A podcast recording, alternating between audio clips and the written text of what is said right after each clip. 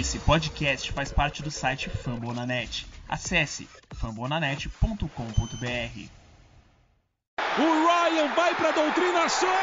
Touchdown!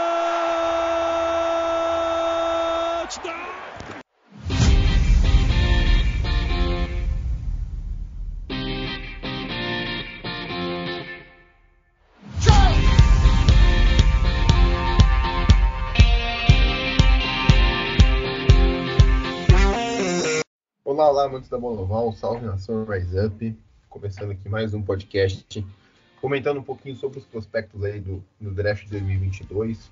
É, hoje um podcast bem importante, por sinal. Acho que é uma das posições é, de maior carência dos Falcons desde que eu acompanho a equipe.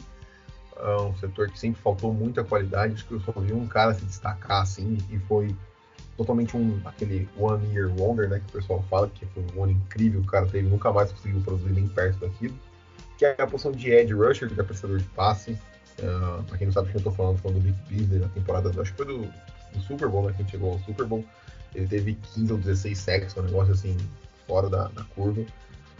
É, é, e é isso. Uh, hoje comigo aqui o Jones e o Thiagão. Uh, antes de passar para eles aí dois recadinhos bem rápido. Antes, não se esqueçam de nos seguir no Twitter, arroba FalconsPlayBR. E também já passando para eles falarem assim bem brevemente, né? Um assunto meio pesado, meio chato que aconteceu nesse final de semana. Ah, para quem não acompanha as notícias, enfim. O jogador, o quarterback é, reserva né, dos Steelers, mas o cara que veio de Ohio aí muito bem cotado, primeira rodada, mais o Dwayne Haskins. É, faleceu nesse final de semana, foi atropelado por um caminhão ele acho que encostado na, na, na, autopista, na rodovia, por, por algum motivo de acabou gasolina, algo tipo, e aí acabou sendo atingido aí, e faleceu com 24 anos, então é, nossos sentimentos aí, a comunidade da NFL como um todo, né, por mais que, óbvio que isso aqui não vai chegar na família dele nem nada, mas a gente sabe que todo mundo acaba sendo afetado, ainda mais quando é um cara tão jovem assim, com tanto futuro pela frente aí, o cara tá batalhando para voltar a ter seu espaço, então é isso, ficam os nossos sentimentos aqui a todo mundo da comunidade da NFL e aproveitem a vida ao máximo aí, porque, como dizem algum é, poema, alguma canção, a vida é um sopro. Então é isso aí. É, e aí pessoal, boa tarde, bom dia, boa noite. É, Jones aqui falando. Bom, também aproveitando, deixando meus sentimentos é, aos fãs de NFL no geral, mas a torcida dos Steelers, para quem acompanha a college e acompanhou a carreira do Dwayne Haskins no, em Ohio. É uma perda, qualquer, qualquer perca de vida é, é triste. E um jovem, é, eu tenho hoje meus 25 anos, um jovem um ano mais novo que eu perder a vida num acidente, então realmente é uma coisa bem difícil, então que família dele, jogadores do time atual dele, dos Steelers, todo mundo que estava em volta dele possa encontrar força nesse momento difícil. E também vamos comentar um pouco né, dessa classe de, de, de alguns ads dessa classe que mostra que é uma classe, uma, uma das posições mais fortes, talvez se não a mais, a mais forte né, desse draft e que o Falcons pode conseguir garimpar alguém ali na primeira rodada, então é, vamos, vamos falar um pouquinho desses prospectos aí. Fala rapaziada, Thiagão aqui mais uma semana aí com vocês. É, com relação ao Dwayne Haskins, acho que não tem nem muito o que falar, realmente isso a gente só precisa mesmo refletir sobre, né? E é muito complicado uma, uma perda desse tamanho assim, ainda mais um, um jovem, né? Que né, tava no auge assim, na sua juventude pô, foi selecionado na primeira rodada. Foi o segundo, terceiro quarterback da classe de 2019, né? Foi Kyler Murray, Daniel Jones e Dwayne Haskins na primeira rodada e a perda uma perda muito grande, né? Um jogador que começou como, né? Tentou ele seu espaço como titular em Washington, né? Parar em Steelers.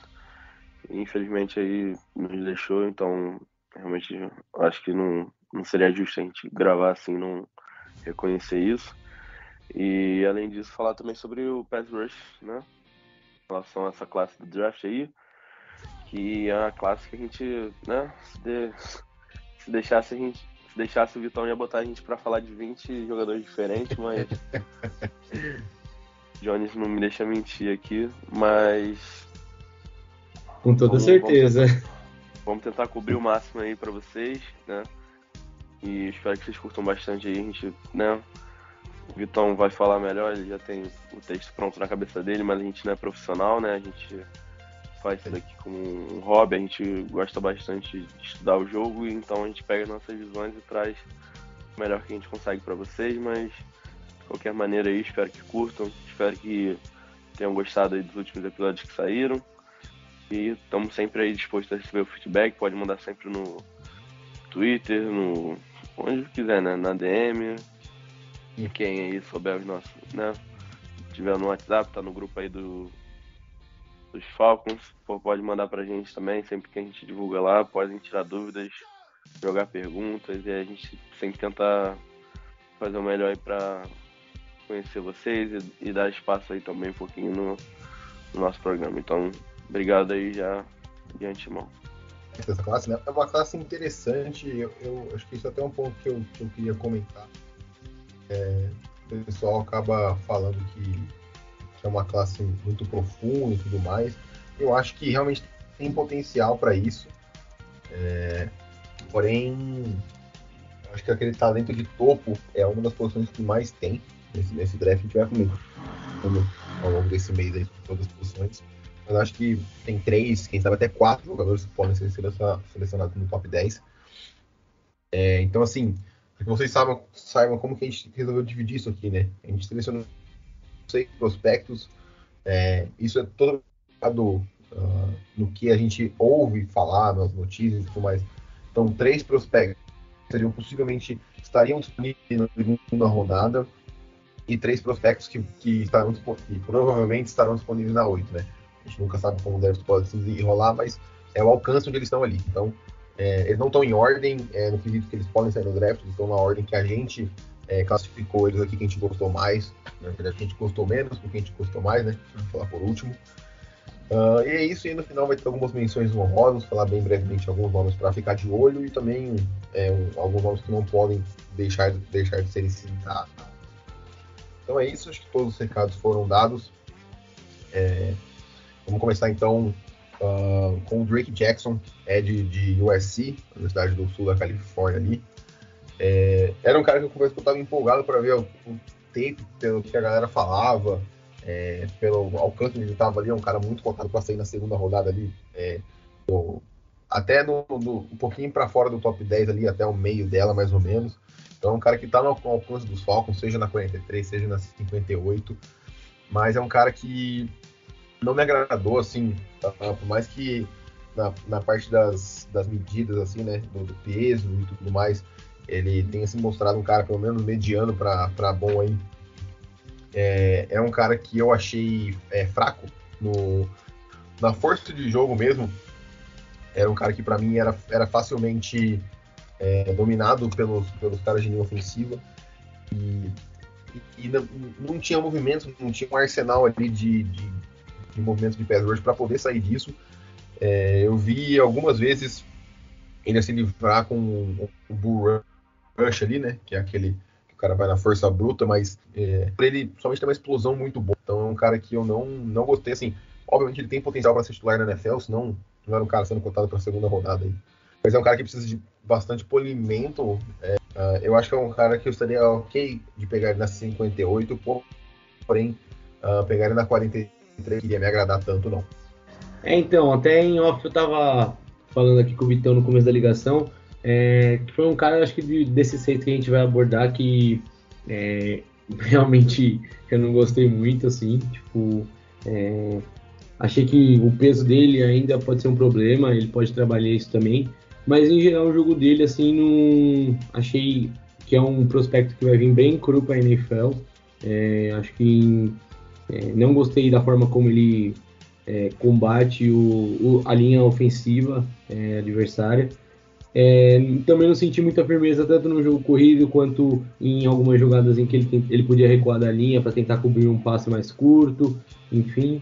Então, assim, foi um, o Jackson foi realmente um, um produto que ele vai, na minha visão, ele vai ter que chegar num time já pronto ou num time que ele não seja talvez aquele cara para completar o time titular. Ele chegue para realmente é, ser trabalhado nesse primeiro ano, é, talvez com um cara novo que já se firmou, é, às vezes um, um time que já tem é, mais experientes, então acho que assim, é, sei lá, ter um tutor novo tipo o Bolsa mais novo, ou talvez o irmão mais velho que já está um tempo na liga, então realmente é, ele tem que jogar num time onde ele tem um cara para para passar já essa experiência, porque assim, é, diferente de alguns outros do range dele ali que a gente vai citar, é, não é um cara que me impressionou.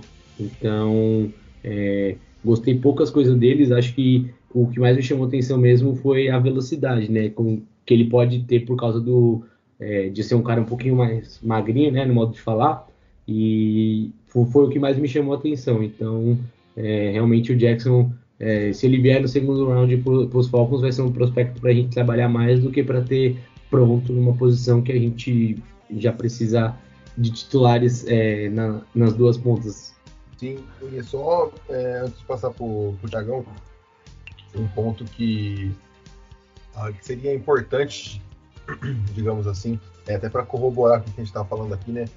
É, ele é um cara que mediu um 6'2", né? Então, se eu não me engano, ali um metro e 82, 1,83m, o que não é nada excepcional para um, um Ed. É, e ele está pesando 250 libras, que é pouco mais de 112 quilos ali. Uh, essas notas de 0 a 10, né, para aquele RAS, quem não conhece, é o Relative Athletic Score, que é algo para mostrar o quão atlético um prospecto é. Inclusive tem um site bem interessante, só colocar RAS, é, R-A-S NFL no Google, que você consegue procurar quase qualquer jogador que você queira aí para ver as métricas dele, tanto de agilidade, de explosão, de velocidade, é, de tamanho. É um cara que teve 2,97 de 10 na altura, né, a nota dada, e 3,43 de 10 na parte do peso. Então, realmente é um cara que nessa parte física, assim, de tamanho, é, fica devendo um pouco. Mas vai lá, Thiago, segue aí. Tranquilo. Ah, então, Vitão, eu fiquei até na dúvida quando você falou. 1,82 geralmente é 6 pés. Se ele tivesse 6,2 ah, mesmo, é. Ele tem 1,88. 1,88, eu vi aqui rapidinho. Não, é, tranquilo, só pra alinhar, eu, eu fiquei na dúvida mesmo. É, é. Eu ainda tenho um pouco de dificuldade nesse negócio de altura, né, com pés, com o americano médio, eu sempre. Aí agora que estão nos prospectos, eu sempre fico fazendo a conta, eu jogo no, no Google, enfim. É... Vou dar, Vou tentar brincar de advogado do diabo com vocês aqui, porque realmente vocês falaram sobre o Drake Jackson, acho que foi bem, né, próximo do que eu vi também. E com relação a ele, eu acho que por mais que ele tenha essas falhas, essa questão de tipo, ainda precisar melhorar um pouco e tudo mais, né? E talvez ele não, hoje, ele não seja o melhor assim para estar tá jogando como titular na NFL Porém, eu acho que assim, nos Falcons seria talvez, né, entre aspas, uma boa escola para ele, assim, né? Apesar de a gente não ter né, nenhum edge rusher experiente, né, e sólido para assim no time, né, eu acho que o Drake Jackson em Atlanta ele vai conseguir bastante tempo na rotação, então ele pode ir pegando bastante experiência e elevando o jogo dele. Porém, é aquilo que o Vitão falou, né? Geralmente esses projetos a, a, gente gosta mais do pessoal mais físico, né? Que, assim, ruim de tudo, o Vic Beasley era assim, né? Ele não tinha tanta habilidade, mas ele era um atleta. E desde que eu comecei a acompanhar os Falcons em 2012, nós já selecionamos dois edge rushers na primeira rodada e nos dois a gente errou, né? Vic Beasley eu acho que foi no draft de 2015, né? Inclusive o pessoal de Atlanta queria muito Todd Gurley naquele draft. Uhum. Porque, né, running back de Georgia e tal, então já era queridinho da cidade. Mas acabou sendo Fick Beasley. Eu vou ficar devendo a certeza, mas eu acho que foi na número 8 geral. Fick Beasley foi selecionado. E dois anos depois, em 2017, para fazer dupla com ele, foi o Takaris McKinley. Acho que ele ficou na época, acho que o pessoal vai lembrar, ele subiu no, no palco com o porta-retrato da avó dele, que tinha morrido. Foi um momento bem emocionante, esse momento que ele foi selecionado. Deu esperança ali para o nosso pass rush. No primeiro ano ele não jogou direito porque conta de lesão. No segundo ano ele foi um pouco melhor, mas depois disso foi ladeira abaixo, assim, né? Muita lesão, quando não estava lesionado jogou mal, então assim. E né, o pessoal aí em casa tira as crianças da sala, mas TJ Watt estava disponível, né? E a gente passou para pegar o Tech McKinley, né? De TJ Watt, né, os últimos dois anos aí foi um jogador top 3 de defesa. Então, né, dói um pouquinho pensar o que poderia ter sido, né? Claro que naquele ano o Atlanta jogava numa defesa 4-3, então TJ Watt né, ele encaixava melhor jogando numa, numa defesa 3-4, então talvez por isso, né, não, não vou dizer que foi isso, que não foi isso, mas é a minha teoria de por que, que a gente passou no TJ Watt na época, né? enfim. E também o, o, que fa... até... o, que se, o, que se falava na época era que a gente não podia ah. draftar ele só porque era mão do JJ Watt, né? não tinha nada disso. Hoje em dia né, um dos melhores jogadores que saiu da classe, mas enfim. Fala aí, então, desculpa. É, não, não, é só falar que essa parte para Ed, eu não sei se para outros jogadores, mas essa parte do esquema acaba sendo bastante importante, né, para ver se o cara vai se adaptar ou não. É, e isso é um ponto a favor do Drake Jackson em Atlanta hoje. É um cara, um cara jogando no, no 3-4, né? Que é. Uhum. Pra, quem não sabe, o cara que joga no 3-4 ali, o apreciador de passe, geralmente joga em pé. E era assim que ele alinhava muitas vezes na, na universidade lá, que é no sul da Califórnia. Então seria um cara interessante por conta disso. O esquema estaria batendo, digamos assim. É, um ponto o... só para só confirmar, é, o Vic Beasley foi a pick 8 daquele draft e a pick 2 é o nosso atual quarterback, Marcos Mariota, daquele draft de 2015.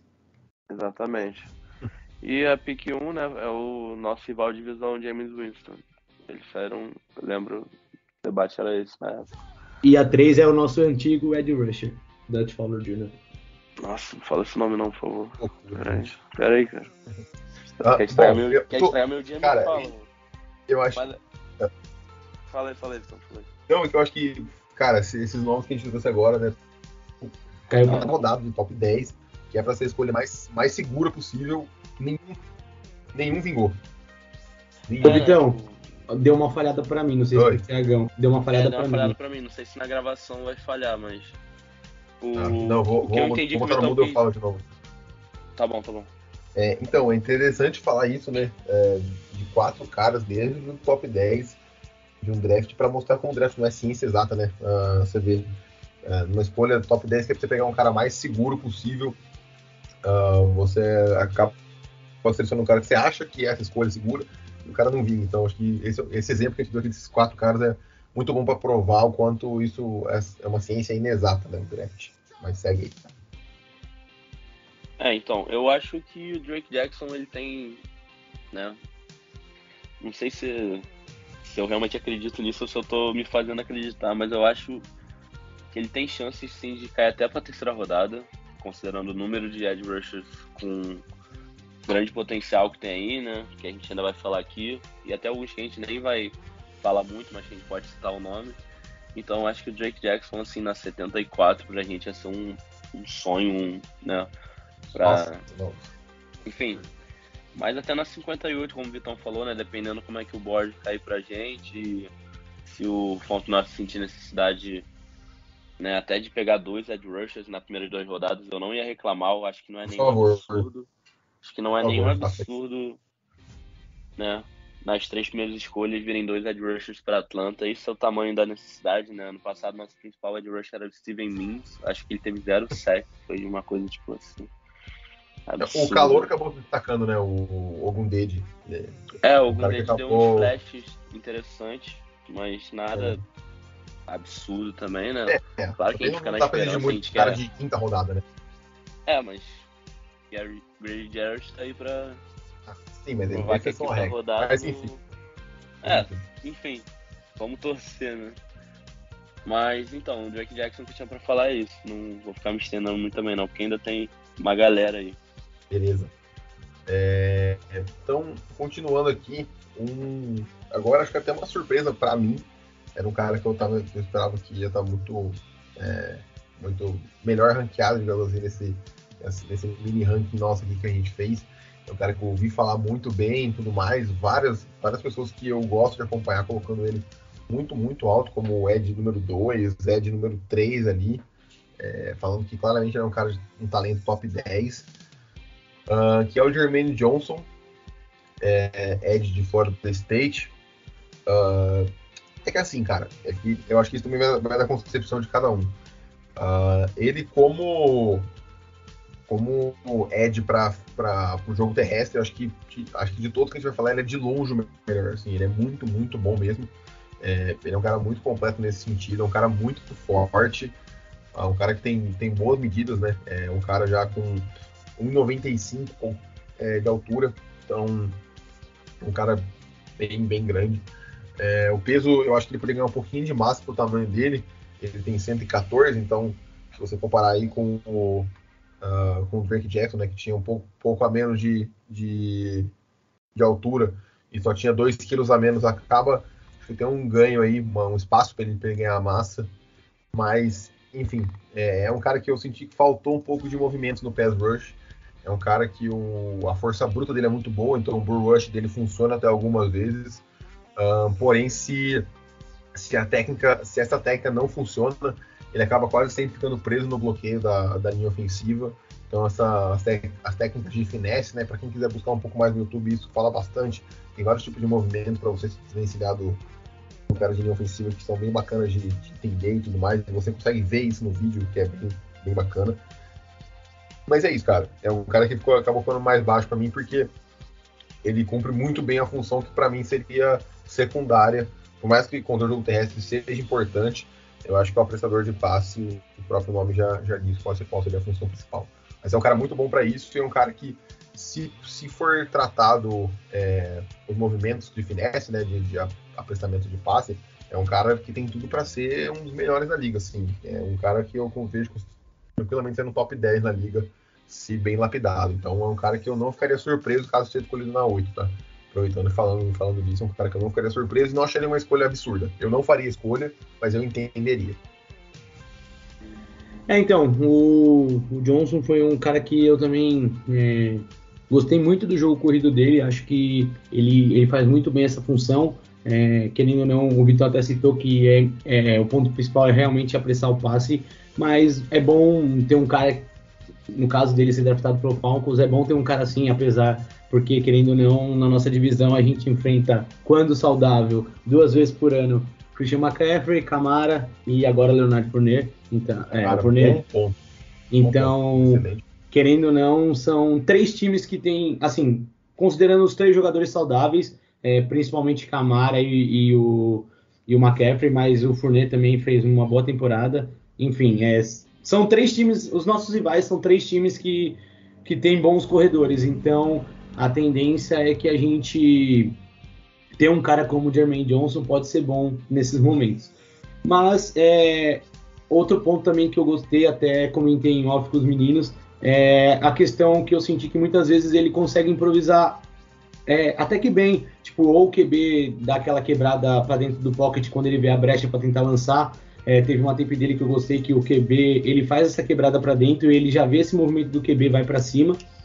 E o único um ponto assim que eu acho que o Vitão citou bem, que ele que ele até tem que melhorar, principalmente é, que também me incomodou muito foi essa questão que ele, ele até explode bem na saída da corrida, só que para mim ele e muito, pelo menos nas tapes que eu, que eu vi dele, assim, eu senti que ele ficou muito preso ao seu ao, a linha, linha ofensiva que estava é, tava protegendo né, o QB na, na frente dele. Então eu senti nas análises das tapes dele é, um pouco mais dessa força, um pouco mais dessa agressividade para ele chegar no QB para de, de fato ele fazer o QB ou fazer um passe horrível apressando o passe ou até mesmo cometer no sec. Então foi um ponto que, que me que me chamou a atenção assim de forma negativa. Mas assim, ele é um cara físico, bem explosivo. Acho que é, o time que escolher ele vai ter um produto bem, bem forte para lapidar em cima.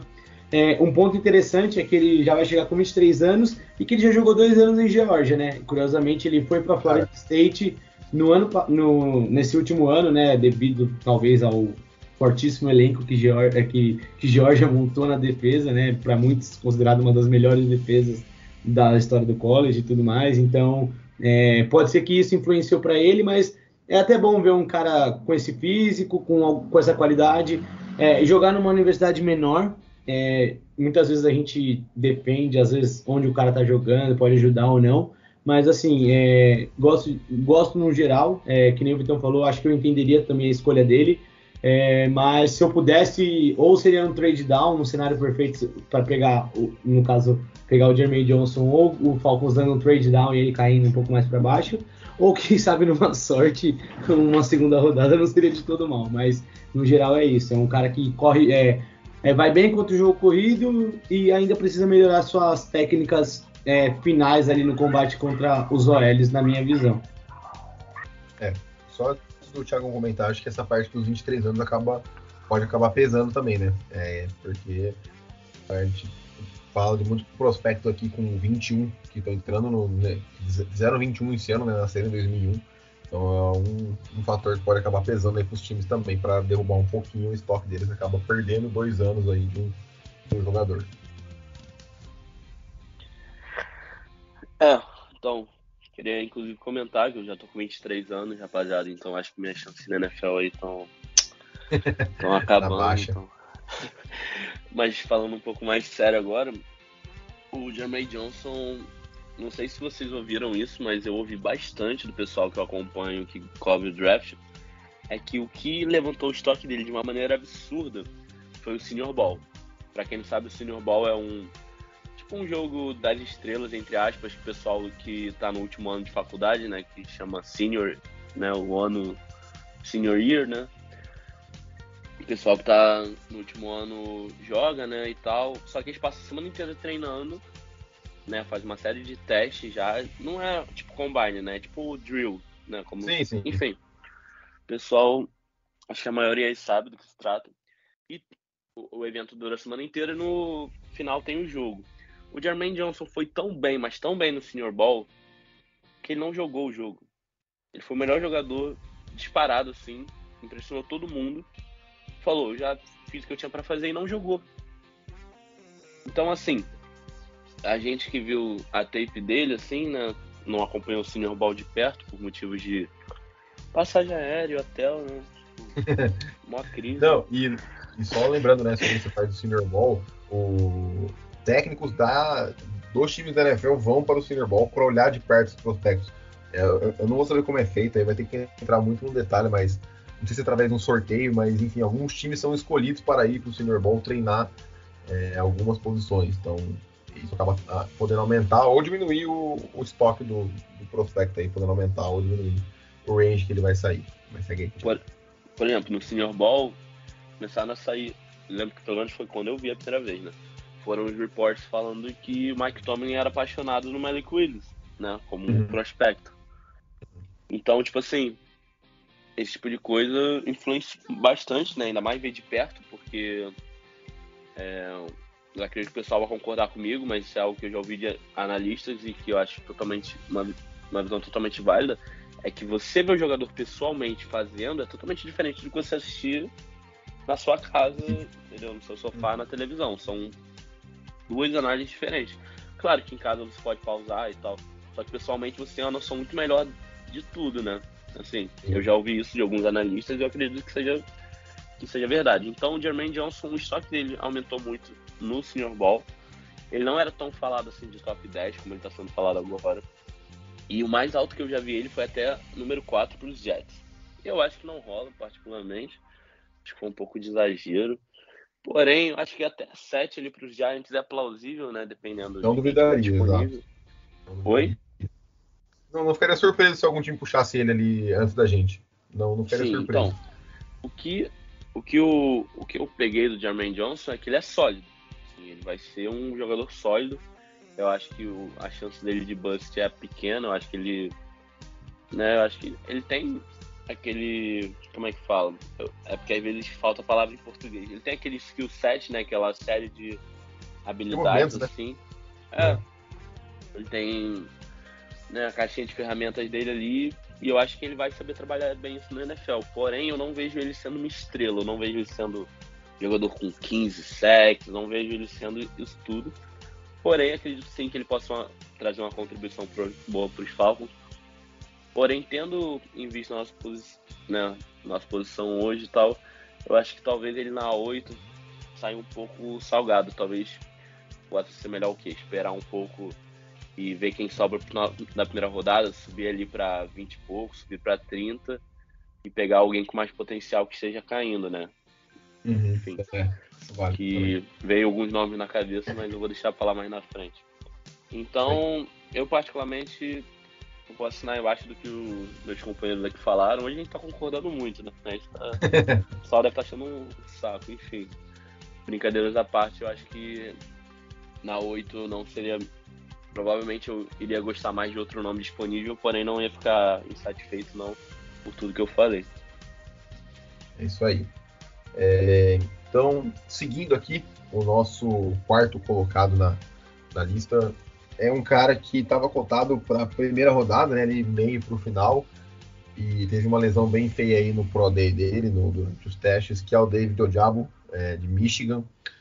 Uh, o cara que ele rompeu o tendão de Aquiles no, no Pro Day, então isso pode acabar derrubando bastante, o, bastante não, mas, mas assim, é um cara que estava cotado de meio para final de primeira rodada, é um cara que pode cair ali para o início da segunda, é, eu acho que, sim, pô, se sobrasse pros Falcons, os Falcons puxassem o gatilho dele seria excelente. Porque é um cara de primeira rodada que tá caindo somente pela lesão, então um time que tá precisando de pass rush de imediato, um time que é candidato ao título, um time que tá precisando reforçar e que pode ir pros playoffs, é, provavelmente passaria ele porque não vai conseguir ele esse ano, né? É uma lesão que acaba tirando o cara aí, acho que uns oito meses, vai, a não ser que seja uma lesão, uma recuperação recorde igual o Cam Makers em Jacksonville ano passado, que acho que foi em seis meses, né? Mas mesmo colocando seis meses aí, ele chegaria, ele ficaria pronto, né, no mínimo no meio da temporada. E assim, um calouro voltando de lesão para começar na NFL como titular, acho que seria, seria um tiro no pé, seria queimar, queimar o garoto aí desnecessariamente. Então é um cara que eu espero que talvez sobe para os Falcons na, na 43. Uh, cara, é um cara muito bom. É, um ponto de observação, assim, antes de eu falar sobre ele em si, é que ele jogava do lado oposto ao Aiden Hutchinson, né, que é um cara potencialmente pick 1. Então, isso pode acabar, é, eu não vou dizer mascarando um pouco a habilidade dele, tipo, supervalorizando a, a capacidade dele, né, mas acaba, acaba pesando porque ele é um cara que ele era pouquíssimamente dobrado na marcação da, da OL, uh, por exemplo. Uh, então, isso pode ser um fator. Mas assim, questão de habilidade, é um cara muito bom, é extremamente explosivo. Eu acho que ele precisa ganhar um pouquinho mais de massa, né? Parece que eu tô sendo repetitivo com, com essa parte do, do Ed, mas assim, é, tá, tá ok o peso dele, é um cara de 1,93 e 112 quilos. É, mas poderia ganhar um pouquinho mais, porque eu achei o bull rush dele mediano. Então acho que essa é uma arma que ele poderia desenvolver um pouco mais com a força de jogo dele, então ganhar um pouquinho mais de massa magra aí eu acho que poderia melhorar um pouquinho o bend dele, né? Para quem não sabe o que é o bend, quando é o arco, né? Digamos assim, traduzindo em português, que o Ed faz no OL. Então, quando um cara, quando um apreciador de passe ganha do cara de linha ofensiva na velocidade, ele vai virar a esquina, né? Ele vai fazer a curva ali para chegar no quarterback. Uh, se ele tiver um bend ruim, talvez ele acabe uh, virando muito cedo ou virando muito tarde e o L consiga se recuperar e, e fazer o bloqueio, empurrar ele para longe do, do QB. Mas, cara, é um cara que eu, eu acho interessante, como eu disse, cair pra segunda rodada aí, por conta da lesão, eu, eu estaria bem satisfeito. É, um outro ponto de observação é que ele só jogou no seu terceiro ano por Michigan, que foi esse é, que foi de 2020, e só jogou um jogo, então não dá nem para contar mais ou menos o ano. Ele só teve um ano de verdade, que foi 2021 é, em que ele teve em 13 jogos 11 sacks e 12 tackles for loss, então assim, foi um ano muito, muito bom, e 5 fumbles forçados, então assim, é, em questão de produtividade foi muito bom, mas como eu disse, ele tá, estava alinhando ao lado oposto do provável, provável pick 1 aí, o Aidan Hutchinson. É, exatamente, é, é um ponto curioso, né, quando você vai ver as tips, principalmente ali dos jogos de Michigan, você acaba vendo, estudando dois prospectos em um, né? Você foca uma hora em um, aí quando você está focando em um, o outro que faz a jogada bonita daquele momento, então é bem curioso, mas é, aproveitando esse gancho do, do Hudson, né, que você falou, eu acho bem legal, assim, bem legal, no meu ponto de análise, o, o, o fato do, do Hudson puxar para ele, às vezes, muita, marca, muita marcação dupla, né? É, me percebi, eu, eu, percebi em alguns momentos que o, o Ojabo, apesar de ser muito explosivo, é, ele, tem, ele também teve algumas dificuldades em algumas, em algumas saídas de, de. Igual você até comentou do. Na hora de fazer o arco, né? Então eu, eu percebi que em alguns momentos, nesse. Mesmo estando em muitas vezes um contra um, eu senti essa leve dificuldade, né? Mas ele é um, um cara que chegou impactando mesmo. O Michigan até foi, foi para as semifinais do college, muito por causa de sua defesa também. Então, é, o Jabo é um cara que eu lembro muito bem, ele sempre estava cotado lá em cima no, nos drafts, é, e aí foi caindo, caindo, caindo. Hoje pode ser uma possibilidade de aparecer na 43 para a gente, né? E acho que é um cara que ele tem muito para agregar ali vindo para os Falcons. Eu acho que ele tem uma, uma característica de jogo ali que, junto com o Grady Jarrett, provocando aquele buraco, atraindo é, mais defensores no meio da linha, ele pode conseguir é, é, atacar muito bem por ali, porque ele é um cara explosivo, ele melhorando um pouco essa parte técnica dele, ele consegue é, se tornar um, um, um jogador, uma peça importante de uma defesa. É, uma outra coisa que eu não gostei muito, né, apesar de muitas vezes a gente. É, é, ele foi muito afoito, muitas vezes quando tinha play actions contra Michigan, eu percebi que ele era muito afoito, com muita sede ao pote, então é, algumas vezes isso aí podia ser até na NFL pega um, sei lá, um QB estilo Tom Brady que às vezes gosta de passe curto, um, pega um New England Patriots da vida contra, é, que tem muito passe curtinho ali no meio de campo, pode ser às vezes, ele pode às vezes se atrapalhar um pouco nisso, mas assim, é, no geral, é, o, o, mais preocupante mesmo é esse, essa lesão no Aquiles. Espero que não seja nada grave, porque ele é um potencial bom, é, gosto muito, assim, é um nome que se vier na segunda rodada para os Falcons vou ficar bem feliz, é, se essa lesão realmente não prejudicar a carreira dele, e é isso, é, no geral, o Vitão falou bem dele, acho que mais esse ponto que me chamou a atenção aí, é, no, mesmo no mano a mano, ele não conseguindo é, muitas vezes ter facilidade, assim, por ser muito explosivo, de passar pelo, pelo, pelos OLs adversários. Bom, já que o pessoal fez uma análise técnica tão, tão precisa, eu vou contar um pouco de historinha aqui. O David Odiabo, ele é nigeriano, né?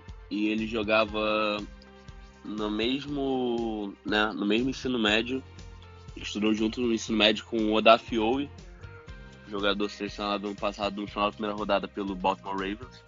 Então, muita gente faz essa conexão falando que o Ravens deve pegar ele, até porque o Ravens precisa de pass rush, apesar de eles terem assinado com o Calais Campbell. Ele o time dos Ravens precisa se renovar um pouco na posição, né? O Tyus Bowser até serve bem assim, né, como aquele enfim, eu tô falando do, dos Ravens pela conexão dos dois jogadores, né? O pessoal fez muito essa projeção. Porém, isso era antes da lesão, né? Antes da lesão, inclusive, eu vi o David Odiabo, acho que o mais alto que eu vi foi número 7 para os Giants, e vi por diversas vezes ele na 8 para gente. E por que ele seria interessante na 8 e agora ainda mais interessante na 43 por conta de lesão? Porque o time dos Falcons a gente sabe que não vai ganhar esse ano, né? Acho que o time abraçou isso, trocou o Matt Ryan, trouxe o Mariota, que não é um excelente quarterback, não é um quarterback ruim, mas não é um excelente quarterback. O time está relativamente desmontado, como vocês vão perceber aqui nesse programa. E em todos os outros que a gente está fazendo, o time precisa de basicamente todas as posições. Né? E Ed, na minha opinião, é que a gente mais precisa. Eu acho que isso não é nenhum debate, mas. Enfim. A questão é. O David Odiabo tem uma chance real de cair para a segunda rodada. Todo ano isso acontece com algum jogador que era projetado primeira rodada, dá certo de primeira rodada e se lesiona e acaba caindo. Isso é normal, não é um absurdo na NFL. Então fiquem ligados para ele na 43. E sendo um pouco mais né, ousado, acho que até na 58, dependendo do tamanho da preocupação dos times. Porém, não é impossível também, outra coisa que acontece todo ano, inclusive com o mesmo time, é o time gastar uma escolha de primeira rodada sabendo que o cara não vai jogar de cara. Falando do Tennessee Titans, que nos últimos anos escolheu o Caleb Farley, né, cornerback de Virginia Tech com um histórico enorme de lesões. E o Jeffrey Simmons, defensive tackle, que arrebentou o ligamento anterior cruzado e já sabia que não ia jogar na temporada de calor. Então, não tô falando necessariamente que o David Diabo vai sair na 26 para os Titans, mas eu também não tô falando que não vai. O que eu tô dizendo é que essa questão da lesão dele pode muito bem, né, fazer ele cair para a segunda rodada ou não fazer, né? Tudo pode acontecer, inclusive nada. Porém, eu acho que seria muito interessante para os Falcons, por quê? Chegando agora no ponto que eu queria fazer. Falcons não vão ganhar esse ano, então trazer um, um, um edge rusher, desculpa, um pass rusher, né, que joga ali, que eu acho que encaixaria bem jogando de outside linebacker no nosso esquema 3-4 do Dream Piece. Eu acho que ele, nesse primeiro ano, ele poderia usar para se recuperar da lesão, dependendo de como ele se recuperar, talvez nem jogar no ano de calor É, e aprendendo e aprendendo né, bem as técnicas e para já chegar bem preparado pro seu segundo ano na liga, né, que seria o seu primeiro ano mesmo efetivamente jogando. Eu acho que ele é um dos que mais tem potencial assim, né? Eu acho que eu acho que ele é um que pode fazer o maior salto do jogador que ele foi no college para o jogador que ele vai ser na NFL. Porque muitos dos jogadores né, que a gente está aqui analisando apresentaram um nível de jogo no college, vão apresentar um nível de jogo parecido na NFL e vai ser isso, vai ser aquilo que era esperado. Porém, o David Odiabo, eu apostaria que ele tem chance de fazer o maior salto, claro, se a lesão dele for tratada da melhor maneira possível, que isso a gente vê que é bem tratado toda hora, né? Aquiles, por mais sério que seja a lesão, diversos atletas em diversos esportes conseguem se recuperar e voltar a jogar. Por exemplo, aí no basquete, um jogador conhecido é o Kevin Durant. Enfim, eu acho que seria muito, muito bom pro, A- pro Atlanta Falcons trazer o Diabo na 43. Porém, eu me, como já disse, ó, me arrisco dizer, eu acho que né, quando eu falei, ah, um jogador hipotético que estaria caindo na primeira rodada, a gente fazer um, uma troca para entrar na primeira rodada e selecionar. Eu tava me referindo ao David Odiabo, eu acho que se ele chegar ali na 32 pros Lions, vale a pena a Atlanta gastar um pouquinho de, de escolhas ali de quarta, quinta rodada para subir. Até porque a gente tá com bastante escolhas nesse draft com relação aos outros anos, então não é um absurdo, não seria um- uma movimentação ruim por parte do Terry Fontenot e fica aí a esperança, né, do David Odiabo, pelo menos a gente poder vi- vislumbrar assim, né, e tentar selecionar ele na 43, dependendo da estratégia que o Terry adotar na número 8, claro. Pode seguir, é, então. a- Não, até um ponto interessante, acho que eu, eu concordo, mas discordo um pouco dessa parte de subir para 32. Eu entendo subir para o final da primeira rodada, né, para a última pique ali. Eu acho que os Lions estariam dispostos a descer, eu não sei. Ah, não sei que um cara que eles gostem muito esteja ali disponível. É, para quem não sabe, jogador selecionado na primeira rodada pode ter o quinto ano de contrato ativado e para a posição de edge rusher, né, que é uma das posições mais caras ali, acho que depois de QB, acho que é uma das, se não a mais cara, junto com o wide receiver ali, offensive tackle de elite e tudo mais. Então isso poderia fazer sentido, porém eu não pagaria mais que, por exemplo, a 43 e uma quarta rodada. Acho que pagar uma segunda e uma terceira para subir para final da primeira eu já acho que não vale a pena. Eu, eu iria preferir sentar ali na 43 e esperar para ver o que, que sobra. Então, assim, a gente pega todos esses fatores, né? Um cara que teve somente um ano em Michigan é, de titular. Um cara que jogou ao lado do Aiden Hudson, então pode ter os números inflados por conta disso. Um cara que estourou o Aquiles. Então, eu acho que eu não vejo ninguém pegando ele na primeira rodada, a não ser um time na, vibe, digamos assim, dos Falcons, na situação dos Falcons. E mesmo assim, seria dando, subindo pro finalzinho da primeira. Então eu acho que pra mim ele já é um nome de dia 2 hoje, não pela habilidade dele, mas por toda a situação. É, então é isso, acho que falando bastante dele aí. É um cara que eu ficaria bem feliz caso sobrasse na 43, quem sabe até na 58. Então não duvidaria por conta dos doutores que a gente citou. Aqui, né, em terceiro lugar, um cara que eu me surpreendi positivamente, é um cara que eu ouvia falar ali pra final de primeira rodada, começo de segunda, mas nunca, nunca vi tape dele antes da, de gravar esse podcast, que é o Boemaf, é, Ed de Minnesota aí. Cara, é um cara que eu achei bem interessante, com uma boa explosão. É, ele, eu vi ele ganhar dos, dos bloqueadores ali, dos caras de linha ofensiva, tanto com movimentos é, mais técnicos, né, para poder passar deles ali, então com bom uso das mãos, É, e também usando o Bull Rush, usando a força bruta ali. É, eu, eu achei bem interessante. E, cara, é, um, é um cara bem completinho, assim. Eu achei ele meio fraco contra a corrida. Achei que, acho que pode melhorar um pouquinho nessa, nessa inteligência de jogo terrestre. É, ele é um cara também que eu vi dropando muito para marcar passe, diferente do que o Jermaine Johnson ou o David Ojabo. O Drake Jackson também fez um pouco, é, mas tanto o Drake Jackson quanto o Boemaf achei bem fraquinho na, na, cobertura de passe, porque são caras muito pesados, né? Então, que nem ele é um cara de 93 com 117 quilos, então já tem uma massa melhor, acho que até por isso que o Burrow é, ele tem, teve uma nota no, no, no combine, né? Enfim, no RAS como um todo muito boa.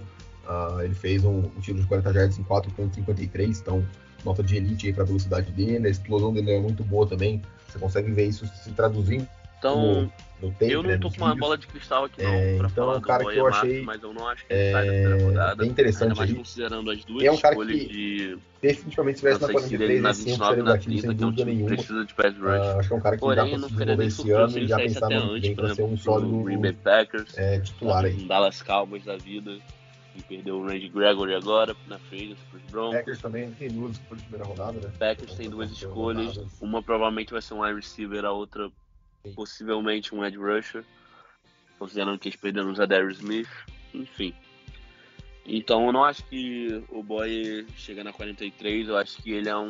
Ele, ele nos Falcons seria um cenário de trade down, talvez ali pra escolha número 20 dos Steelers. Ele sairia ele naquele range. Eu acho que inclusive ele pode surpreender na frente de nomes conhecidos, né?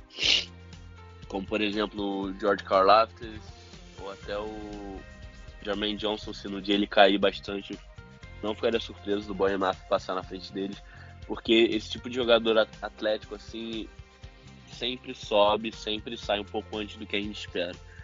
O Daniel Jeremiah é um defensor, né? O Boyemaf foi um dos primeiros assim, que eu vi falando dele, falando que ele ia sair na primeira rodada, de repente tava todo mundo falando dele. Né? O Daniel Jeremiah, para quem não sabe, é, ele é bastante influente na comunidade do draft, inclusive ele já trabalhou em dois times né, da NFL como scout mesmo, trabalhando com isso que a gente está fazendo aqui, né, mas no nível infinitamente mais profissional. Então, eu acho que o Boia nos Falcons seria tipo um, um, sonho assim distante. Porém, fiquem ligados aí que eu acho que como calor ele já vai fazer um barulho aí na liga. Eu acho que eu acho que ele tem esse nível de potencial, né? Você assiste ele assim, ele é muito elétrico e eu acho que tem tudo assim para ele realmente entregar o que o pessoal espera assim. Eu falei do David Odiabo, né, na questão do potencial. Digo, né, próximo assim pro pro Boy Mafia, eu acho que ele tem tem chance sim assim de dar um, um salto ainda grande ainda para NFL. É, com certeza. Acho que igual o Vitão começou falando na fala dele no início lá do, do MAF, eu também fiquei muito surpreso, assim, gostei muito dessa agressividade dele, é, misturado com a agilidade de ele conseguir avançar no pocket e muitas vezes chegar a incomodar os QBs, então foi um cara que eu realmente é, gostei do que eu vi é, e, e, gostaria muito de ver, de ver nos Falcons. E com certeza também estou ali com vocês, acho que ele pode, ele pode não pa passar nessa segunda rodada, é, eu não sei, eu não sei muito assim se é uma, não é uma necessidade tão grande por ter um cara que acabaram de fechar contrato na temporada passada, mas os Bengals às vezes para fechar um cara ali para rotação ou para jogar junto com o Hendrickson também pode às vezes dar um tiro ali, enfim, é, tá na escolha 31, mas é, e dependendo dos Lions na 32, não sei, vai que pega um, um OL, um outro jogador de outra posição na primeira pick, enfim. Mas no geral é isso, assim, vocês falaram muito bem dele. É, em alguns momentos eu não gostei da forma como ele. alguns tecos que ele aplicava, mas no geral é um cara que o atleticismo dele, a, essa agressividade que ele passa me.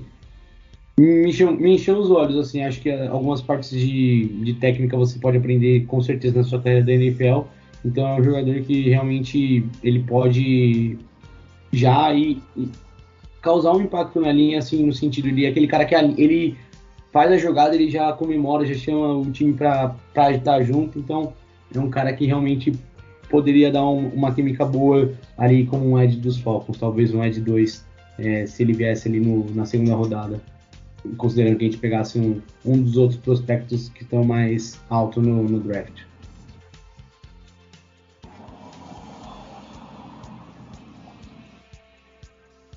É, é isso. Isso é um bem interessante aí, cara. Só pra ficar de olho. Ah, então, chegando no nosso pódio agora, né? Ah, em terceiro lugar aqui, um freak atlético total, um cara que quebrou o combine com números absurdos. Ele tem uma nota é, no RAS de 9.99 de 10. Uh, Trevor Walker, né? O defensive end aí de, de Georgia. Cara que não. Um cara que não era é, nada demais. Uh, tipo assim, nada demais no, quesito. É, não era um nome cogitado para início de, de, primeira rodada, de top 10, e agora é, é o cara que está uh, tá, especulando, né? Uh, até uma possível pick 1 uh, do Jacksonville Jaguars. Então, cara, é um cara fisicamente, acho que beira de perfeição ainda, é um cara de quase 96, é, com mais de 122 quilos.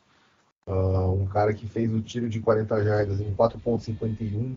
Então, tu, tu, todos os, o, os, os, quesitos dele físicos, né? É, velocidade, agilidade, explosão, tamanho, todos são ótimos ou de elite.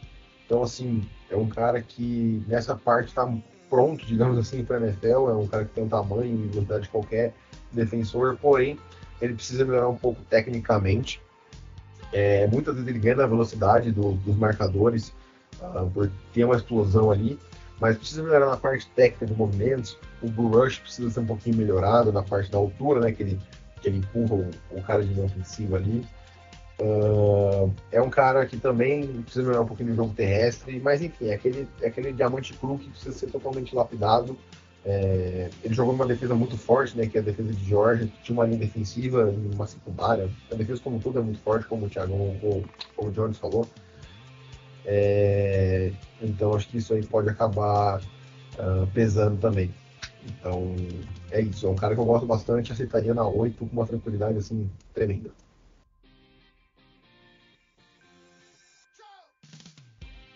Então, uh, o Trayvon Walker, assim, né? Eu acho que ele, com exceção do Jermaine Johnson, acho que ele foi o que mais subiu, assim, questão de, de valor, né? Como eu, né? Eu particularmente gosto muito de acompanhar vários mock drafts, várias análises de vários youtubers e jornalistas diferentes que trabalham com a NFL, né? Então, o Trevor Walker, assim, no começo eu lembro que ele saía ali na 30, ali na 25, e hoje ele subiu de uma maneira que existem rumores, né, que ele pode até sair número 1 um geral pro Jacksonville Jaguars, como o Vitão muito bem falou. Porém, é aquilo, qual é a grande preocupação com o Trevor Walker? Por ele jogar numa defesa de Georgia, né, com uma, uma linha defensiva absurda, né, uma defesa no geral absurda, tinham muitas, né, entre aspas, muita boca para alimentar ali. Então ele não tem números tão inflacionados, assim, ele não tem um bilhão de sets, né, mas ele ganha muito nessa questão técnica, eu acho ele muito técnico. Eu acho que ele por que, que eu acho que não seria um absurdo ele sair número um? Porque ele faz tudo muito bem e além de tudo ele quebrou o combine. Então, tipo assim, ele não é excelente, absurdo em nada, assim. Ele não é, pô, caraca, ele é geracional. Não, né? Não acho ele um absurdo jogador, mas eu acho um jogador muito bom em tudo que ele faz, né? O feijão com arroz, né? Entre aspas. E além disso, é um, um atleta absurdo. Então, assim, se ele não. Né, se a técnica não passar para NFL, ruim de tudo, você ainda tem um, um, atleta que você pode trabalhar, entendeu? Então acho que isso que levantou tanto o valor do Trevor Walker. Não sei nem se ele chega para Atlanta na 8, porém se chegar, eu acho que hoje ele seria tipo assim, né? A gente, a gente meio que monta a nossa lista, ah, se puder escolher qualquer jogador, quais você quer. Eu acho que ele seria meu terceiro, assim, na minha lista, né? Depois né? A gente pode montar isso mesmo e trazer aqui pro programa. Mas pensando rápido assim, eu acho que ele seria meu terceiro. podendo escolher qualquer jogador, né, considerando as nossas necessidades e tudo mais, eu acho que o Trevor Walker seria uma excelente adição assim para nossa defesa e já para ser titular, porque, né, a gente precisa para ontem. Então é isso que eu tenho para dizer do Trevor Walker, só coisa boa, realmente, tipo assim, e né, assistindo o jogo dele só confirmou o que já falavam, né, dele. Eu acho que é, é aquilo que a gente falou um pouco do Kyle Hamilton, né? Claro que não comparando o nível de jogo dos dois, porém eu acho que na pior das hipóteses o Trevor Walker vai ser um titular sólido, assim, né? Mesmo que ele não seja uma estrela, um, né, 20, 20 sacks, eu acho que ele acho que ele vai ser hoje o que a Atlanta precisa, pelo menos assim, um titular de respeito na posição. E eu acho que isso para mim já é, eu já ia conseguir dormir mais tranquilo. Bom, é, acho que meus, meus amigos aqui falaram muito bem do Walker. É realmente bem dos vídeos deles, eu achei ele que ele, ele chega muito forte no QB. É, ele também, como o Thiagão reforçou, ele faz as outras coisas tudo muito bem, assim, tipo, lógico, mas o principal, o que me impressionou mesmo é a forma que ele consegue ser agressivo chegando no QB. É, gostei muitas vezes, principalmente dessas coisas secundárias. Muitas vezes ele tem uma jogada até, eu não lembro agora contra quem foi, mas numa das tapes que ele recua, dá um baita pulo, consegue desviar e quase que o, não lembro se era o linebacker de Georgia, quase faz o, o catch e consegue a, inter, a interceptação. Mas enfim, no geral, os meninos, os meninos falaram muito bem. É, o bom do Walker é que ele é um recruta, ele, ele e o nosso próximo jogador a ser falado é, são recrutas 5 estrelas, né? Ele vem do high school 5 estrelas, ele tem 21 anos. E, bom, é uma curiosidade, ele jogou dois anos como é, jogador de. como defens, é, defensive lineman.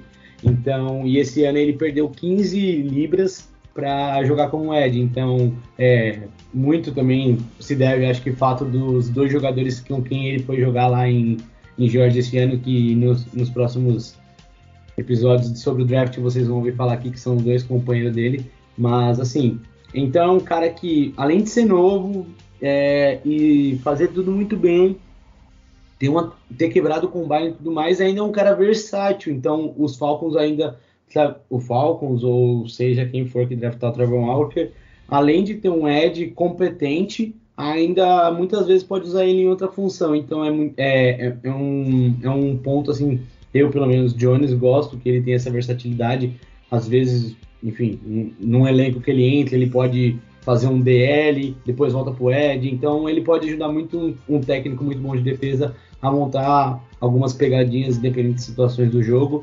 E é bom ter um cara desse que é, gosta, de, de, gosta de chegar bem ao QB, né? Porque, de certa forma, é, principalmente esse ano, vamos jogar contra muitos QBs bons, então, é, de fato, seria uma adição interessante ali para os Falcons nas oito. E é isso, o Trevor Walker realmente, assino com o Thiagão, acho que é um cara que pelo menos vai ter uma carreira muito, muito sólida na NFL. É, é isso. E, cara, uh, o top 1 aqui, né? Acho que. Uh, não sei se tá meio óbvio, mas enfim. A gente vai ter menções honrosas aqui, o pessoal vai estranhar agora.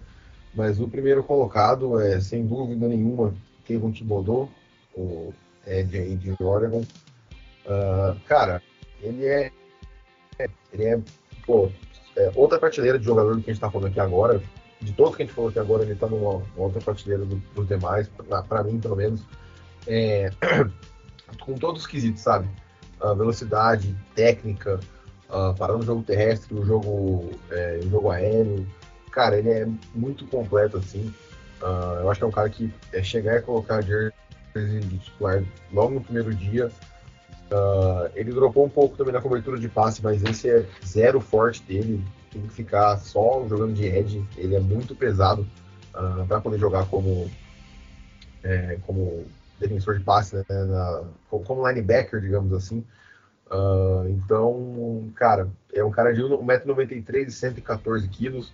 Então, ele não é o cara mais alto, ele não é o cara mais forte, mas ele é muito inteligente, muito explosivo. É, eu vi ele passar de, de cara de ofensiva das mais diversas maneiras. Então, às vezes ele jogou o cara em cima do quarterback, às vezes com o uso das mãos ele conseguiu passar.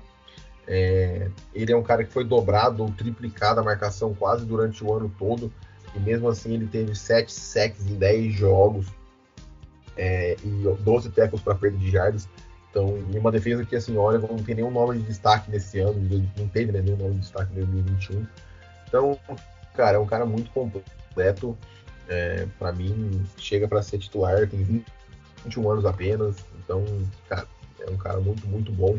Uh, comentando um pouquinho, vou deixar o pessoal falar um pouquinho das red flags dele aí que o pessoal tá mostrando e aí depois a gente debate. O. Cara, o Kevin Thibodeau ele tá sendo falado há tanto tempo que não sei nem dizer a primeira vez que eu ouvi falar dele, né? Porque basicamente há dois anos atrás já era, já era falado dele como sendo a primeira escolha geral desse draft. Né? Já sabiam que a classe de quarterback era fraca. E geralmente quando a classe de quarterback é fraca, a primeira escolha é um edge rusher, visto 2014, quando foi o Jadavion Clown, né? Selecionado na primeira escolha. 2013 foi exceção, né? Foi um offensive tackle, mas geralmente é isso.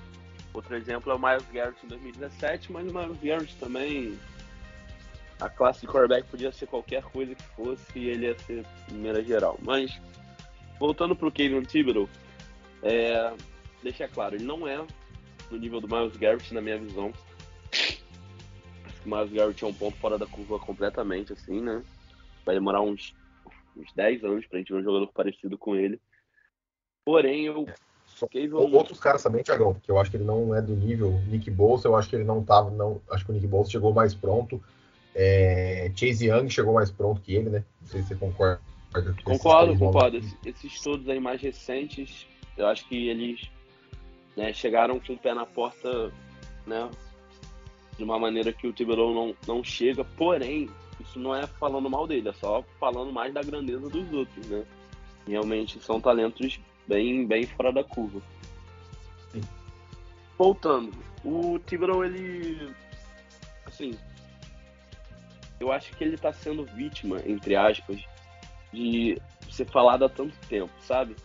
E quando, né, por exemplo, estamos em 2022, quando chega 2020, aí já decide quem vai ser a escolha, a primeira escolha, tudo que se faz nos próximos dois anos é tentar achar algum defeito no jogo dele. E é exatamente o que o pessoal está fazendo agora. O pessoal quer está estudando ao máximo para ver se realmente é aquilo que pensaram lá atrás, né? E o que, além disso, o que está prejudicando um pouco ele na questão de valor no draft, né, de altura do board, é a questão do, do último ano dele em Oregon não ter sido tão bom quanto os outros, né? Então o que, que o, os analistas gostam? Ah, ele foi bem, ele foi melhorando com o tempo. E a última temporada dele foi a melhor. É, então, assim, como a dele não foi exatamente isso, né? E o melhor ano dele foi 2000 e... Foi 2020 a melhor temporada dele. Eu vou. É, não, foi 2019, que 2020 teve o Covid e ele deu opt-out. Então, aí eu. Enfim, 2019. Então, tá desde 2019 falando desse cara, como ele é absurdo, como ele é bom. Só que nesse meio tempo, tudo que querem fazer é ver, ah, ele é bom mesmo, vamos ver. Por exemplo, o Trevor Lawrence. O Trevor Lawrence, desde o high school, era falado como escolha de primeira rodada. Ano passado, a gente, no episódio de quarterback, a gente falou disso. Como era muito tempo já que ele era visto como escolha, é, a primeira escolha geral no draft, o pessoal ficava, pô, será que ele é isso mesmo? Será que é isso? Começa a se perguntar porque é complicado, né? Será você sentar e falar, ah, já que é ele, é ele então. Mas será que é mesmo? E aí fica nessa. Então, né? É o que a gente chama de tipo fadiga mesmo, né? De prospecto. De falar tanto, tanto prospecto falar, ah, talvez não seja isso tudo. Eu acho que ele sofre com isso. Além disso, é o que eu já ouvi. Eu não vi isso na tape não, mas eu ouvi de alguns analistas é que ele não é muito bom definindo o jogo corrido particularmente eu não. Ah, discordo. Eu discordo também, mas eu ouvi essa opinião de alguns analistas. E é engraçado porque ele não fez nada assim, ele não tem, por exemplo, o Larry Mitanson em 2016, ele é, né, o hoje tackle dos, do Houston Texas, ele pô, era projetado lá em cima, aí vazou uma foto dele com uma máscara e um bong, e aí ele começou a cair no draft. Então, assim, e, e ainda saiu na 13. Porém, o, o Thibodeau não tem nada disso, ele não tem nada alarmante que faz assim, não, esse cara não tem como ser a número um, ele não tem nada disso. E ele não fez nada que justificasse essa queda dele. É, é simplesmente o cansaço de falar dele há tanto tempo e tudo mais. Aí o Adrian Hudson teve uma temporada melhor em 2021, então toda a atenção foi para ele. Eu particularmente acho que o Thibodeau se sair hoje na número um não é um absurdo. Eu acho que seria uma excelente escolha dos Jaguars. Porém é aquilo. Inclusive eu acho que o Thibodeau daqui a cinco anos ele vai ser o melhor edge rusher dessa classe. Acho que a gente vai olhar para trás e falar, pô, não tinha que ter duvidado do cara. Porém, hoje, os analistas querem algo mais seguro. E eles veem no Aiden, Aiden Hutchinson algo mais certo, né? A gente não tá falando do Aiden Hutchinson a fundo aqui no programa, porque ele não vai chegar no número 8. Thibodeau já tem esse risco, porque tudo o pessoal tem feito ultimamente é baixar ele nos boards, botar ele quarto melhor edge da classe, esse tipo de coisa, que para mim não faz sentido. Para mim, é, enfim, é o que eu já falei, vou repetir aqui, é a fadiga, o pessoal ficar falando dele. Eu acho que se ele sair na 8 pros Falcons vai ser um sonho. Ele é o meu, meu número 1. Um, se eu puder escolher qualquer jogador da classe pra vir pro time, é ele. Porém, não é assim que funciona, né? A gente sabe. E eu acho que mesmo que ele caia, ele não passa na 7 de Giants de jeito nenhum, porque os Giants precisam de edge rush. Então, pass rush. Então é isso. Eu acho que ele vai ser um jogador sensacional. Eu acho que esse pessoal que tem duvidado dele só vai se arrepender. Além disso, tem uma outra coisa que o pessoal fala que eu acho bananada também, acho que não, não procede. É falar que ele não é muito apaixonado pelo jogo. Olha o tipo de coisa que o pessoal tenta impor, né? É, tanto, é tanta vontade de. Eu não, não, sei de onde vem essa vontade de baixar. É, achar que ele novo, né, cara? É, é, é, cara, é, o que eu acho é que todo mundo quer dar o furo, digamos assim. Todo é. mundo quer, quer achar aquela coisa alarmante para quando o cara der errado lá, lá na, na, NFL, o cara usar isso para falar, tá vendo? Lá atrás eu falei disso aqui, então daqui para frente confie na minha opinião como analista de draft. Sabe? Eu, eu ah. enxergo como sendo muito isso. Eu acho que é uma coisa até meio difícil de analisar. Eu acho que só numa entrevista muito específica dá para ver isso. Mas o que tem se falado é que ele não tem muito amor pelo jogo, porque ele tem outros interesses. Por exemplo, ele é muito ligado na questão de criptomoedas. E aí, ah, porque ele tem esse interesse, então ele não é apaixonado por futebol. Acho que uma coisa tem nada a ver com a outra, cara. Então, assim, não, minha opinião, outra? né? Eu, cara. Thiago, eu acho que é, é, legal ele ter um é. interesse fora. Eu acho que só mostra o quão inteligente ele é, não só como jogador de futebol. Ele não é só um, um cara fortão que vai lá, toma porrada e faz o trabalho dele. Se fosse, tudo bem, mas ele ainda tem interesses fora. Eu acho que isso só. Enfim, eu acho que isso não é motivo para baixar o valor dele, pelo contrário. Porém, é uma coisa que tem se falado, que ele não tem paixão pelo jogo. Então, é esse tipo de coisa que a gente escuta. Eu, eu torço mais para que os, as sete coisas na nossa frente, né? Não são sete times, porque o Giants escolhe uhum. duas vezes, mas os seis times na nossa frente, eu quero mais que eles acreditem nisso tudo e deixem ele cair pra gente na oito. Essa é, é a melhor coisa de todos. Eu quero mais que eles deem razão para esses analistas aí e ele venha pra gente na oito. Porém, se ele chegar pra gente na oito nossa, não, não, não, não, fala, não fala, não fala, não fala o que vai falar. Não fala o que você vai falar, pelo amor de Deus. Sim, vocês entenderam. Não, não quero nem. Enfim, deu até um negócio que eu vou, eu vou ter que passar a palavra pro Johnny depois dessa. Mas eu realmente já tinha falado tudo que eu tinha pra falar. É, é, ele é o jogador pros Falcons. Eu acho que ele tem tudo pra ser pô, o nosso, o nosso pass rush nos próximos 10, 15 anos aí. Enfim. Não, com certeza. Ele, tipo, eu até comentei com o Vitão um pouco antes da, da quando a gente começou a entrar na chamada para gravar, né? Que eu comecei vendo, eu comecei estudando ele primeiro as tapes de 2021, né?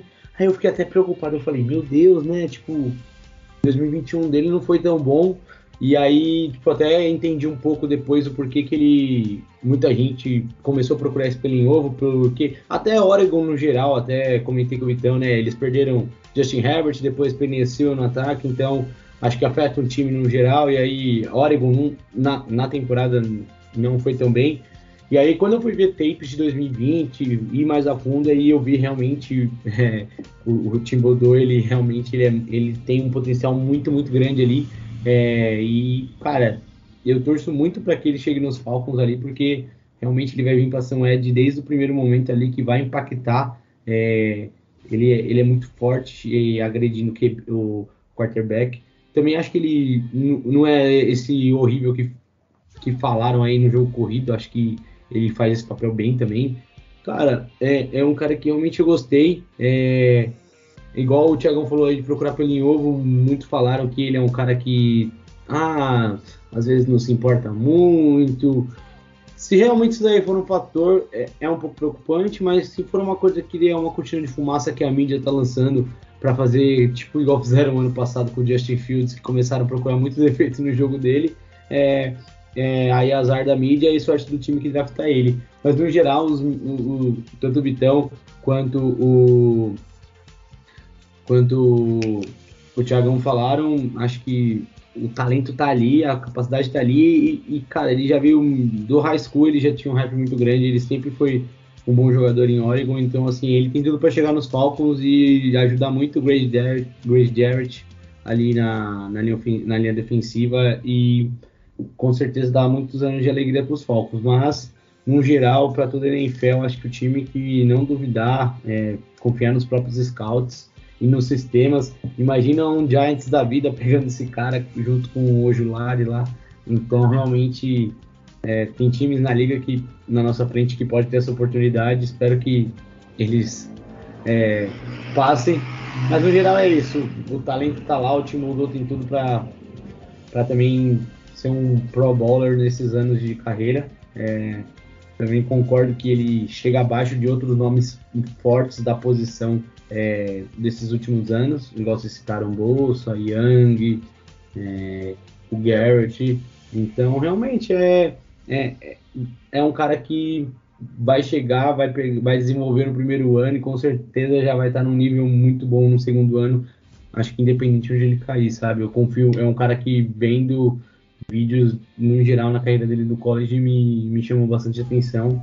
E é isso, acho que ele pode, pode contribuir para a NFL bastante, assim, no geral. É, cara, pensar que os Giants podem sair com Kyle Hamilton e Kevin Thibodeau, né? No terceiro round. Isso seria loucura, né? Depois dos caras ficar um negócio de maluco. E ainda com Não, eu só, acho que eles não, eu só acho que eles não fazem isso porque eles têm uma necessidade absurda na linha ofensiva. Porém, eu já Cara, vi. mas pegaram o algum- Thomas, velho, uns anos atrás. Precisa pegar outro no top 10? Cara, porque a, a linha ofensiva deles é basicamente o Andrew Thomas hoje. né? Ah, sei lá. É, fala, aí, eu- fala aí o nome, fala aí o nome de um. Tem o, o Matthew Purse, que eu não acho Acho nada é demais. Eu acho que eles assinaram algum. Algum que joga no interior, vai me faltar o nome agora. Mas assim, eles têm quase ninguém. E outra, O William. é, William Hernan- é, o William. Não, o Will, Will Hernandez foi pro O- Cardinals. Então, o Will Hernandes foi pros Cardinals, mas já não tava jogando bem também. E o time não tem quase ninguém, cara. Então, tipo assim, eu acho que eles. Eu, eu tô vendo bastante o Evan Neal cair pra eles na 5 Sim. e o Thibodeau na 7. E aí vai ser um draft absurdo pra eles, enfim. É, eu ia falar, tem dois OLs ali que a gente pode tratar mais a fundo com certeza, mas o Neil é um deles. É que, cara, eu acho que eles vão. Não vão fugir. Não vão com duas defesas. Eu acho que a ideia deles é um OL e, num- e o melhor defensor disponível. Eu vejo assim. A verdade é que eu vi eles muito em papo de trocar número 7 pra baixar. Pegar Também. tipo um OL na 5 Também. e cair da 7. E aí quem for pra 7, a minha torcida é que escolhe um quarterback e Uhum. sobre o Kevin Thibodeau pra gente. Porém, especulação. Enfim. Eu, A vou- troca eu, vai- eu vou comentar mais. Troca vai ser. A troca ali na 7, pelos últimos rumores aí, até é um rival nosso, então acaba aí. Eu acho que o Saints pode dar um, um tiro ali, porque o Saints trocou pra ficar com duas picks agora, né, nesse draft. É, é, isso foi, foi depois da nossa última gravação, né? Então a gente nem Sim, comentou. sim. a- Isso. Então, os Saints tiveram uma troca com os Eagles. E aí, cara, eu, eu vejo muito, assim, aproveitando que a gente tá falando dessa altura do draft, um time que pode atacar os Giants na 7. Pra pegar É, um quarterback. Principalmente, é porque assim, né? O que o pessoal sempre fala de troca, né? Eu vejo o pessoal do On The Clock falar muito, quase todo mundo. Pra você descer, alguém tem que querer subir. E, os, e nesse caso, as duas coisas estão acontecendo. Os Giants querem descer e acho que gente pra subir não falta procurando um, um, quarterback aí na 7. Eu torço pra que isso aconteça porque é, também citando o pessoal do On The Clock lá, o Lip fala sempre, né? Uh, você tem que torcer para os outros times fazerem cagada antes do seu, que isso aí evita muita, muita coisa do seu time fazer, fazer borrada no, no draft. Então, é torcer para alguém pular na nossa frente e pegar um quarterback pro Fontenot não ter opção, a não ser pegar o jogador que não seja QB. Uh, mas, cara, é isso. Falamos dos seis prospectos aqui. Agora, comentários rápidos, né? Uh, sobre algumas menções honrosas aqui. Uh, eu tenho três caras para comentar, mas assim, bem rapidinho. Uh, não é nem falar sobre o jogo em si, só sobre o prospecto. Cara, o Aiden Hutchinson, né? Como o Thiagão falou, eu nem coloquei ele porque eu acho que uh, se ele passar da 1, o, os Lions não, não deixam ele passar da 2, por já ser de Michigan é, e tudo mais. Acho que acho que ele não passa da 2, então acabei nem colocando. É, eu acho que ele é um cara mais pronto que o Thibodeau, acho que foi até o Thiagão, não sei se o Thiagão Jones falou que a NFL hoje prefere esses caras mais prontos, porém eu acho que o teto dele é mais baixo, ele é um cara muito polido, ele é um cara muito técnico, mas ele não tem aquele algo a mais, aquela explosão, aquele instinto, eu acho que falta isso nele, mas ele é um cara muito, muito bom, é um cara que chega mais pronto aí para a NFL nesse ano como apreciador de passe. Então, isso aí que você falou é, é, o que eu mais estou ouvindo, é que o teto do Hudson não é alto, Sim. Mas o, o chão dele é, então, tipo assim, ruim de tudo, assim, ele vai ser bem né, consistente e tal, mas ele não é aquele potencial absurdo que o Thibodeau ou o Diabo tem, por exemplo, entendeu? É tipo que dá pra dizer que ele seria um fit perfeito, talvez com um Kansas, um Kansas da vida, né? Tipo, Sim. um cara que já chega para impactar agora. Ele e Chris tá. Jones, do outro lado você tem o Mahomes, então é um cara que chega, já melhora um pouco uma parte da sua defesa, você tem o melhor quarterback e, mano, vai para cima tentar ganhar outro Super Bowl. Eu acho que é um kit perfeito. Só que Kansas tá bem longe dessa pique pra draftar ele. Não, ele, ele, não, ele não sabe. Você não acha um não. mock draft hoje em que ele não é um ou dois? Eu, eu particularmente não. Ah, não, sim, não. Não vejo ele nem saindo no top Cara, 5 ali pro Giants. Eu tô, eu, eu tô, tentando lembrar, assim, alguma vez ele saindo nos Texans ou nos Jets. Eu não, não lembro. Não lembro. Só vejo ele não nas lembro. duas primeiras. E eu acredito que vai ser isso. É, curiosidade sobre o Hutchinson é engraçado, né? Porque o Thibodeau ser interessado em criptomoeda, ele não gosta de futebol. Mas o Hutchinson está trabalhando com a, o Pro Football Focus, né, o PFF, e ele está fazendo uma série de podcasts sobre a história da vida dele, sendo que ele nem entrou na NFL ainda. Uhum. Então, tipo assim, isso não é red flag, entendeu? Tipo assim, eu não tô falando que é. Até porque eu acho super legal, né? É, mas aí, podcast, mas, pô, mas aí eu, tem... eu, vou julgar o cara que tá fazendo também. É, eu, eu mas aí tem tipo, uma... Assim, é. Eu só acho que, pô, eu não, não, entendo, entendeu? Tipo, pô, o cara tem um interesse diferente, ele quer contar a história da vida dele no podcast, ele. Ah, ele é foda, mas o. O Thibodeau é. quer, quer investir, gente... quer, quer fazer dinheiro, ele é um. Entendeu? É um desinteressado, um desmotivado. Não, não entendo. Enfim, parece a, a gente sabe por que, que a NFL faz isso, né? Quem, quem conhece os dois não, prospectos não, é, eu aí. Entrar, eu não vou entrar nesse Eu também não vou entrar nesse mérito, mas enfim, né? A NFL tem, depois vai é... derrubar o podcast. Nossa, tem, é, parece que a gente ainda deve ser nem um átomo lá no, mundo da NFL. Mas, é por isso que é mais fácil pra gente derrubar. Né? fala aí, é, fala aí. Cara, é um cara, é um cara muito pronto e eu vi esse negócio do podcast e eu concordo 100%, mas enfim, é entrar em assuntos muito complexos. Mas é um cara muito pronto e é um cara que merece o top 2 ali, o top 3 no máximo. É um cara bem, bem pronto mesmo. Uh, um outro cara que eu tenho aqui é o George Karlaftis, Ed de Purdue. É um cara que eu ouvi falar muito nos Falcons na 8 uns tempos, umas semanas atrás, e agora sumiu. Ele tá, agora ele tá cotado para meio de, de, primeira rodada. Ele caiu um pouco, não sei por qual motivo, não sei o que aconteceu que ele caísse é, fora do top 10 ali pro meio, é, entre a 15 e a 20 ali, né? Então o alcance dele mais ou menos nos mocks. E, cara, é um cara que me surpreendeu. Eu vi pouco vídeo dele, mas é um cara muito explosivo. Cara, ele é muito, muito rápido. É, o, os números do Combine, do, do Pro Day, não sei qual, acho que foi o Pro Day que ele fez, não refletem no vídeo. Ele é muito mais rápido na, na, no tape, que é o que importa, né? Então, o cara correr em linha reta ali, 40 jardas, não é o essencial, e sim ver ele no vídeo. Então, é um cara que eu acho bem interessante.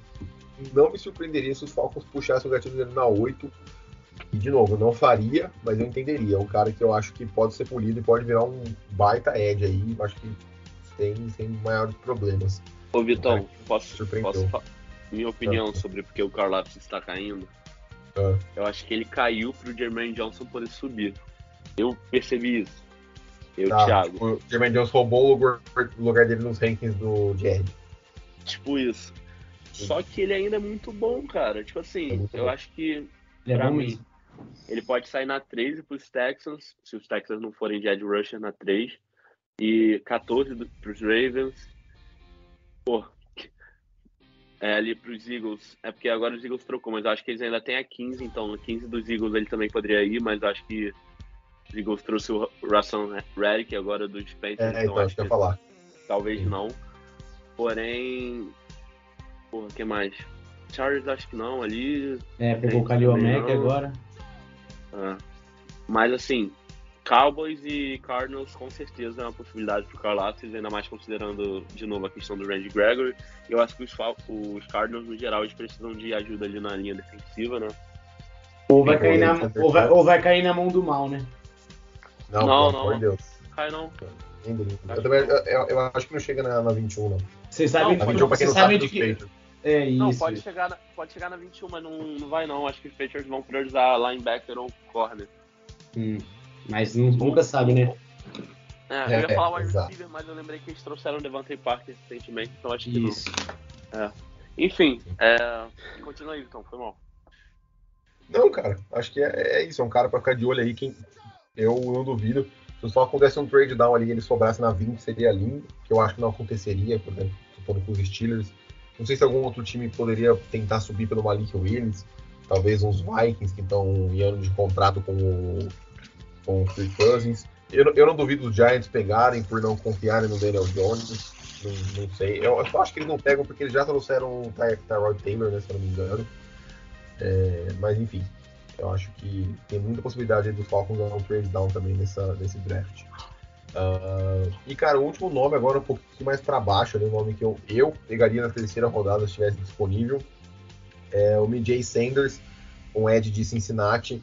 É, cara, ele é um cara bem interessante para jogar, principalmente no nosso esquema de 3-4. É um cara que joga basicamente é, é para esse estilo de time, então é uma, uma coisa que pode derrubar ele, ele ser um cara feito para jogar nesse esquema né, defensivo. É, é um cara que pesou muito, muito mal no, no Combine.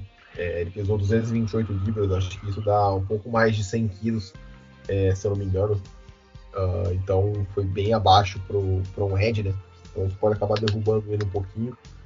Mas é um cara que eu pegaria na terceira rodada sem dúvida nenhuma, seja na 74, seja na 82, que a gente tem duas escolhas né, agora com a troca do, do Matt Ryan. É, então, um cara que eu acho bem interessante aqui para ficar de olho também pro, pro dia, final de dia 2 aí. Um cara bem bacana que eu gostaria de, de ver à frente. Que inclusive visitou o Falcons esse fim de semana. É, ele postou foto no É Instagram. isso aí. Exatamente, ele visitou o Falcons esse fim de semana. Ô, Johnny, você quer falar mais algum nome? Não, cara, eu tava. Eu, eu até achei que o Vitão ia falar por cima do, do Nick Bonito, aí eu até tava com, com o Sanders na. Meio que falar, porque eu lembro que semana passada, quando a gente falou um pouco de cornerbacks, eu vi partes da defesa, né? E eu reparei um pouco nele também jogando ali em Cincinnati quando a gente falou do Bolf Jr., né? Mas. Não, do, É. a Magar, né? É, é, isso, isso. Confundi. Jordan. Isso, isso. Os dois são da defesa de Cincinnati, e aí eu, eu vi um pouco também do Sanders. Eu acho que é, é um cara que é bem cruzinho para chegar e ser bem desenvolvido, mas pode ser um nome interessante, que nem o Vitão falou ali na, na terceira rodada. Então, era um nome que eu tinha separado aqui. E é isso, assim, de- dos outros para baixo disso, vi bem pouco, e, e é isso. Ó, eu vou falar alguns nomes que eu não, particularmente não estudei, mas assim, estão ali perto da área da segunda rodada e se o Falcons decidir passar, né, não, não selecionar um Ed na 8, ficar ligado ali na 43 barra 58. Kingsley Egnabre, eu não sei a Mas, pronúncia. mas, acho, que- mas acho que sai antes. Então, sim, tô jogando, tô jogando na parede, Mas é possível. torcendo pra cole- colar. Ebikeri, eu esqueço o nome dele. É, fala, Penn sabe, então? É Ebitic, Ebitic. Não, mas o É. primeiro nome, eu sempre esqueço. Arnold. Ebi, Ar- Ebi, É, Arnold Ebikeri, Penn State. Nick Bonito, que pode vir na terceira rodada ali, eu acho, de Oklahoma, né? Oklahoma. Bonito é Oklahoma. Sim. E acho que só que eu lembro Tem agora o, de. tem o Cameron Thomas também, que é o nome ali para é, de San É. Diego State. É um nome Tem o Cameron Thomas e tem o Logan Hall. O Logan Hall, em, em alguns lugares, ele tá como Ed. Mas Tá. eu vi muita, muita gente falando que na NFL ele vai jogar como DL. Enfim, É, então, eu também tô vi jogando o nome assim. É, só pro pessoal ficar ligado, falar, ó, a gente sele- selecionou, os caras nem falaram, né? Porque não dá pra falar de todo mundo, né? Como eu Sim. avisei no começo. A classe Como, como, é eu muito grande. fazer. O Vitão queria botar a gente pra falar de 25 Eds diferentes. Eu falei, pô, mais- tô brincando, tô É, quatro brincando, horas mas, de duração o programa. É, enfim, ia, ia fazer três episódios, parte 1, 2 e 3 sobre os Eds. É a trilogia. É, enfim, é, espero que o pessoal, né, meio que já me despedindo já, espero que o pessoal tenha gostado aí. É, pô, é, demanda um, um tempinho, né, pra gente conseguir estudar, ler sobre os prospectos e tudo mais. Mas, Gravar pô, também. gra- é, gravar, né, e, mas eu espero que o pessoal goste, assim, né. O Ed, pra mim, é a posição que o Falcons mais precisa, eu acho que na número 8 ali, se a gente for de, de Ed na 8, eu já vou dormir mais tranquilo, independente de quem seja, né? Claro que dentro ali do. Partir do range. possível. Aham. É. Independente de que seja, Falcon seleciona Drake Jackson. Nossa, não. Aí, Aí o vamos- Thiagão vai dormir puto. não, aí, Não, eu não, vou- aí eu não vou Ou o dormir, Thiagão eu vou falar isso. Aí, aí eu vou pegar o primeiro voo pra Atlanta, né? E conversar, ter uma conversa séria com o Ponto. Mentira. Mas é. Não, é. Ali, pessoal que a gente falou, Trevor Walker, Kevin Thibodeau, até o Jermaine Johnson, o Carl Aftis ali na primeira rodada, eu acho justo para Atlanta. Eu acho que é uma necessidade. Apesar de eu ser do time que tem que selecionar o melhor jogador disponível, né, não selecionar por necessidade, eu acho que no caso dos Falcons, tendo necessidade em tudo, vamos, vamos pegar o melhor disponível né, numa necessidade mais grave que é o Ed, né? Enfim. É, eu acho que, enfim. É, não vou ficar surpreso também se a Atlanta for de Ed na 8, na 58, né?